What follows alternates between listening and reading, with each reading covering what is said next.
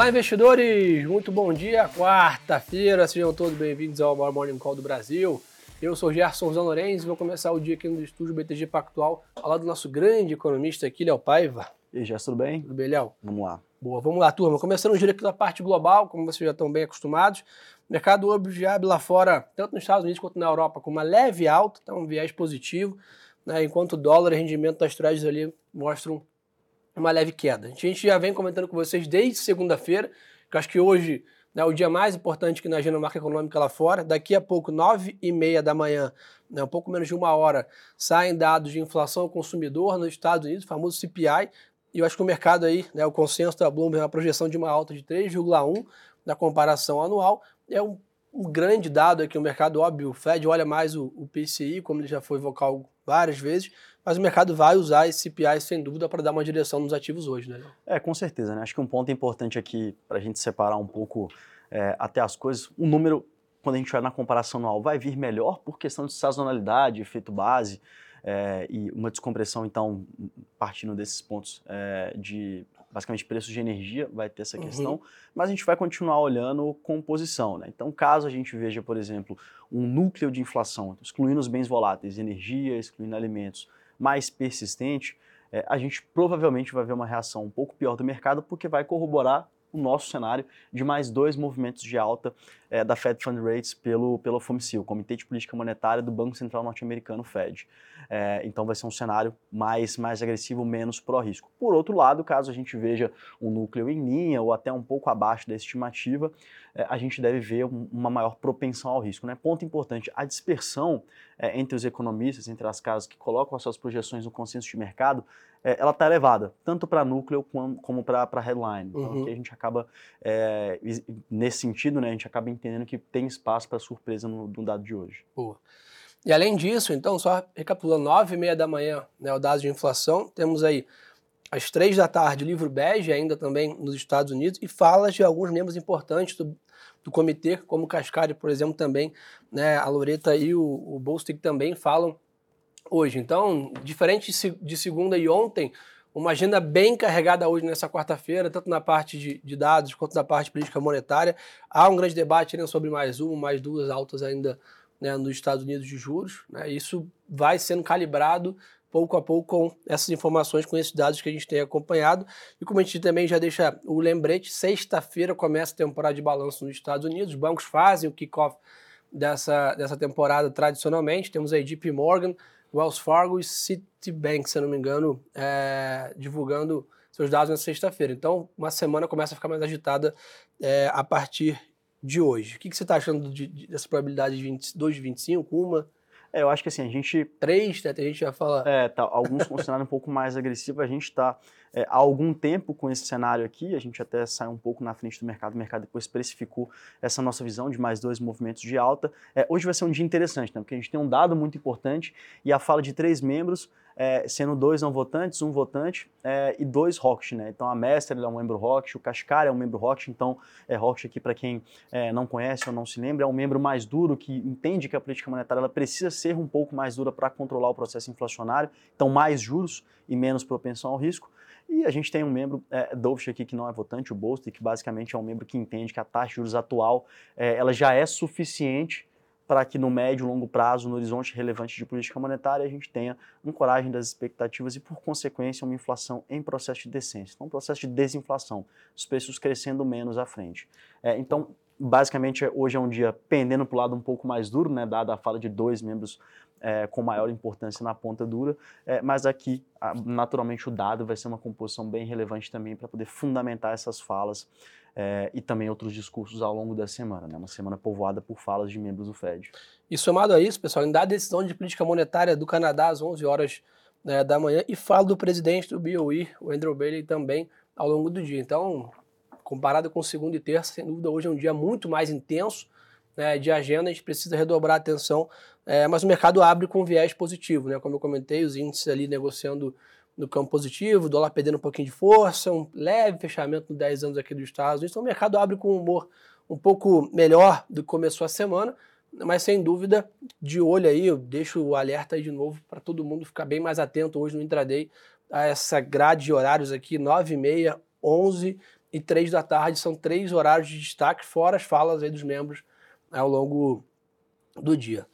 Perfeito. Acho que só, só um ponto que, como você trouxe sexta-feira, que a gente tem a temporada de balanço aqui de bancos americanos, e você comentou do Bailey também, é, do BOE, ele sinalizou é, recentemente que os bancos do Reino Unido, né, basicamente, eles têm uma capacidade é, no seu balanço bem elevada para aguentar cenários de crise é, caso eles venham a ocorrer. Então, foi feito um teste de estresse né, no balanço dos bancos recentemente e, e, eles mostram uma capacidade financeira bastante elevada. Augusto. Então, acho que é um ponto importante também para a gente continuar discutindo muito mais fundamento e menos cenários de risco aqui é, relacionados a possíveis crises bancárias. Boa. Chama atenção, pessoal, ontem já teve uma performance forte da Vale, acho que foi o grande destaque aí do Ibovespa ontem, 3,20% ali de quase 3,30% de alta, né, refletindo questões do minério. Hoje mais um dia positivo para o minério de ferro é, lá fora.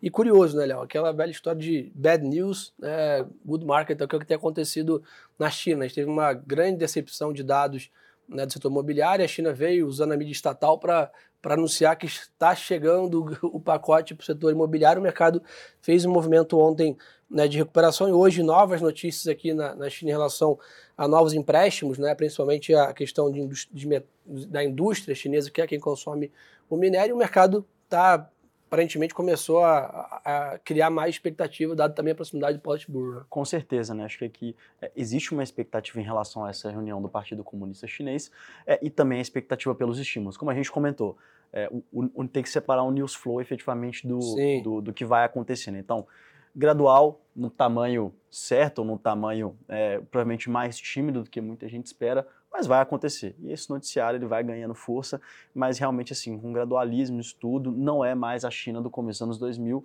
que basicamente cresce de forma desenfreada entre, os, entre qualquer segmento, é, sem medo de criar alguma bolha. É um outro momento de desenvolvimento econômico, por consequência, serão outras dinâmicas de estímulos estatais, mais gradual, e é como vem, vem sendo anunciado aí. Boa. Léo, aproveitar que você está aqui, né? Hum. O Brent aí ontem né, e hoje flertando com os 80 dólares, né? Você tinha até comentado sobre isso, que era um pouco o nosso cenário, a gente ir gradualmente se aproximando desse cenário de 80, 82, treinar um pouco nessa banda mais superior e vem se concretizando é, na média. Ontem foi um dia positivo também é, para isso. Perfeito, né? E até relembrando do porquê a gente comentou, a gente acredita que seria gradual essa ascensão do preço.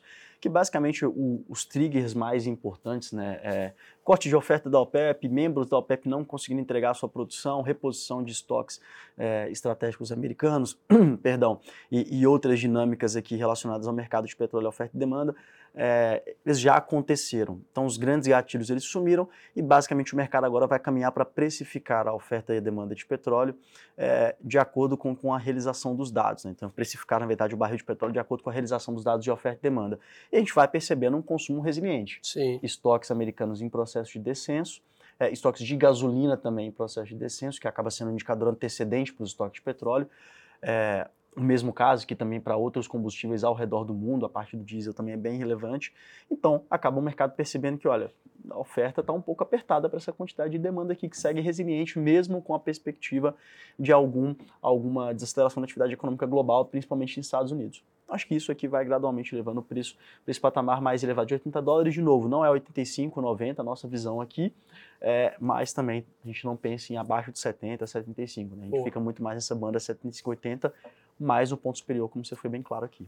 É, é importante lembrar que nesse patamar de 80, 85, 70, essa ainda é um, um preço né, muito acima do custo de exploração das principais empresas de petróleo no mundo e Brasil, inclusive. Né, o custo do pré-sal é infinitamente menor do que esse valor, então tem boas perspectivas aí de retorno para as empresas né, do setor com a commodity nesse patamar, se o petróleo está a 100 dólares né, para essas empresas terem retorno, só para a gente ter isso é, em mente. Sem dúvida. É, para terminar a parte global aqui, o Bitcoin está estável, 30.700 dólares. Acho que também aguardando um pouco esses dados aqui de hoje para especificar né, os ativos de risco em relação à inflação e etc. Então, sem grande novidade. Resumo da ópera do mercado global. O mercado abre levemente positivo, mas sem dúvida um dia de agenda muito carregada, 9 e meia, 11 e 3 da tarde são os horários para a gente monitorar dados de inflação e também falas é, de membros do Banco Central. Acho que lá fora é isso, né, Léo? É, acho que essa é a, é a, dose do dia. Boa. Podemos ir para doméstico. Doméstico, vamos lá, pessoal. Acho que o grande destaque até para aproveitar foi ontem, né, a divulgação do IPCA. É, se puder dar o primeiro parecer aí, a curva até né, na média tirou um pouco do otimismo, chegou até a ter um, ficar um pouco estressada ali próximo da hora do almoço, depois devolveu também parte desse movimento no final do dia.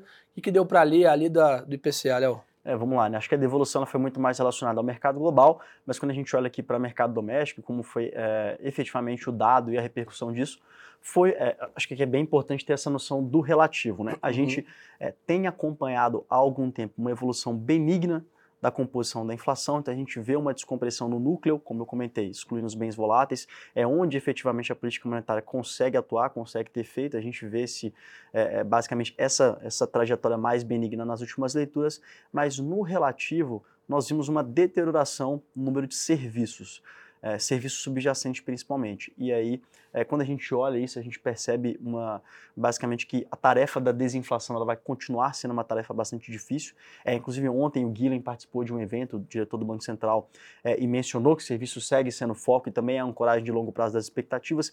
Inclusive, na segunda-feira, nós vimos o relatório Focus. É, mantendo as expectativas para 25 para 26, é, e basicamente qual é o sinal disso, né? As notícias boas, elas já aconteceram, já houve Sim. uma importante descompressão de expectativa de inflação. Nós precisamos agora de dados estruturais mostrando uma melhor composição e trajetória de longo prazo da inflação. Isso deve continuar acontecendo, deve continuar uma evolução benigna, inclusive quando a gente olha ajustados sazonalmente, estão tirando os efeitos mensais. É, entretanto, ainda é o momento mais difícil de desinflação. Então, ainda é, requer serenidade do Banco Central, requer uma comunicação muito clara e mostrando que o Banco Central, é, quando iniciar a sua política de corte, que a gente acredita que seja em agosto, com um movimento de 25 bips, é, ele aconteça bem comunicado de que vai ser de forma gradual. O aperto monetário é, continua acontecendo ao longo do tempo pela descompressão do componente de inflação e o aumento do juro real. Boa. E nessa linha, é importante ficar de olho então que daqui a pouco, 9 horas da manhã, tem né, a divulgação de volume de serviços de maio né, aqui pelo IBGE, que é um importante indicador até para precificar a atividade, né, se a gente está realmente desacelerando, que é, acho que a intenção do Banco Central é frear a atividade para trazer esse benefício para a inflação à frente. Então, ficar bem de olho aqui né, nessa, nesses dados aqui que saem 9 horas da manhã, pessoal. É, além disso, Hoje é dia de vencimento de opções sobre o índice, né? O Bovespa na B3, então atenção aí para quem está operando as opções sobre o índice. Também tem um pouco mais de volatilidade nos papéis aí e no, nos contratos, né, dado o vencimento. Um ponto importante, os novos diretores do Banco Central, Gabriel Galípolo e o Ailton de Aquino, assinam os termos de posse em cerimônia fechada à imprensa hoje no Banco Central, a partir das 10 horas da manhã. É, olha, a curva de juros especifica hoje né, uma chance menor aí, né, dos 50, de corte de 50 que chegou a precificar ali é, no mês passado, a bolsa né, andou, tivemos uma grande performance ali em junho, e agora o mercado voltou a ficar um pouco mais né, em cima do muro. Tem mais algum dado para a gente monitorar até a decisão de agosto? Agora realmente está mais encaminhado para o 25 mesmo? É, acho que aqui vai ser bastante importante é, a gente olhar também alguns dados antecedentes, né? como por uhum. exemplo os dados de confiança da Fundação Getúlio Vargas, são dados que mostram é, que a atividade, pelo menos nesse momento, segue resiliente, mas são dados sempre importantes também para a gente verificar realmente esse andamento da, da atividade, do ímpeto de consumo, isso é bem importante. É, a gente tem alguns outros dados também de curto prazo que fazem efeito é, no próprio headline de inflação, até por inércia inflacionária, por exemplo, a gente sempre olha muito o núcleo aqui. Sim. Mas caso a gente tenha uma inflação cheia menor, é, com um preço de combustível um pouco mais baixo, é, um câmbio mais apreciado, é, preços de commodities agrícolas caindo no mercado internacional, como tem caído e aí também é, refletindo em alimentos no mercado doméstico. A gente tem uma inflação cheia menor em 23, a gente, bem lembrado, a gente revisou para 4,8 o nosso número para final do ano de 23, e o efeito de inércia para o próximo ano e para os outros anos à frente é, é menor. Então a gente Sim. pode ter um dado um pouquinho menor, a nossa inflação de 24 em 3,8% nesse momento. Lembrando que a meta é 3%, banda superior 4,5, banda inferior 1,5. É, então, quando a gente chega nesse cenário, acaba sendo algo que a gente também tem que acompanhar. Então, acompanhar muito mercado, que é o que a gente faz aqui diariamente no Morning Call, também quinta-feira no Radar da Semana. É, e também, obviamente, observar esses outros dados. IGPM, dados de confiança serão bem importantes para a gente tentar endereçar o que vai acontecer na reunião de agosto. Boa. É, nessa linha, pessoal, que tem para a gente ficar de olho também na parte de, de empresas, JBS anunciou uma grande reestruturação acionária né, e com isso vai propor né, as, as, ações serem negociadas na Bolsa de Nova York, né, os jornais repercutindo bem né, isso hoje. Além disso, a Petrobras e a Congás é, firmaram um contrato de suprimento de gás natural de 56 bilhões né, de reais. E, além disso, a Justiça prorrogou por 180 dias a proteção judicial das lojas americanas. Então, lembrar, a temporada de balanço no Brasil é um pouco mais atrasada, Lá fora começa agora sexta-feira, a do Brasil provavelmente mais para o final do mês ali é, com dados.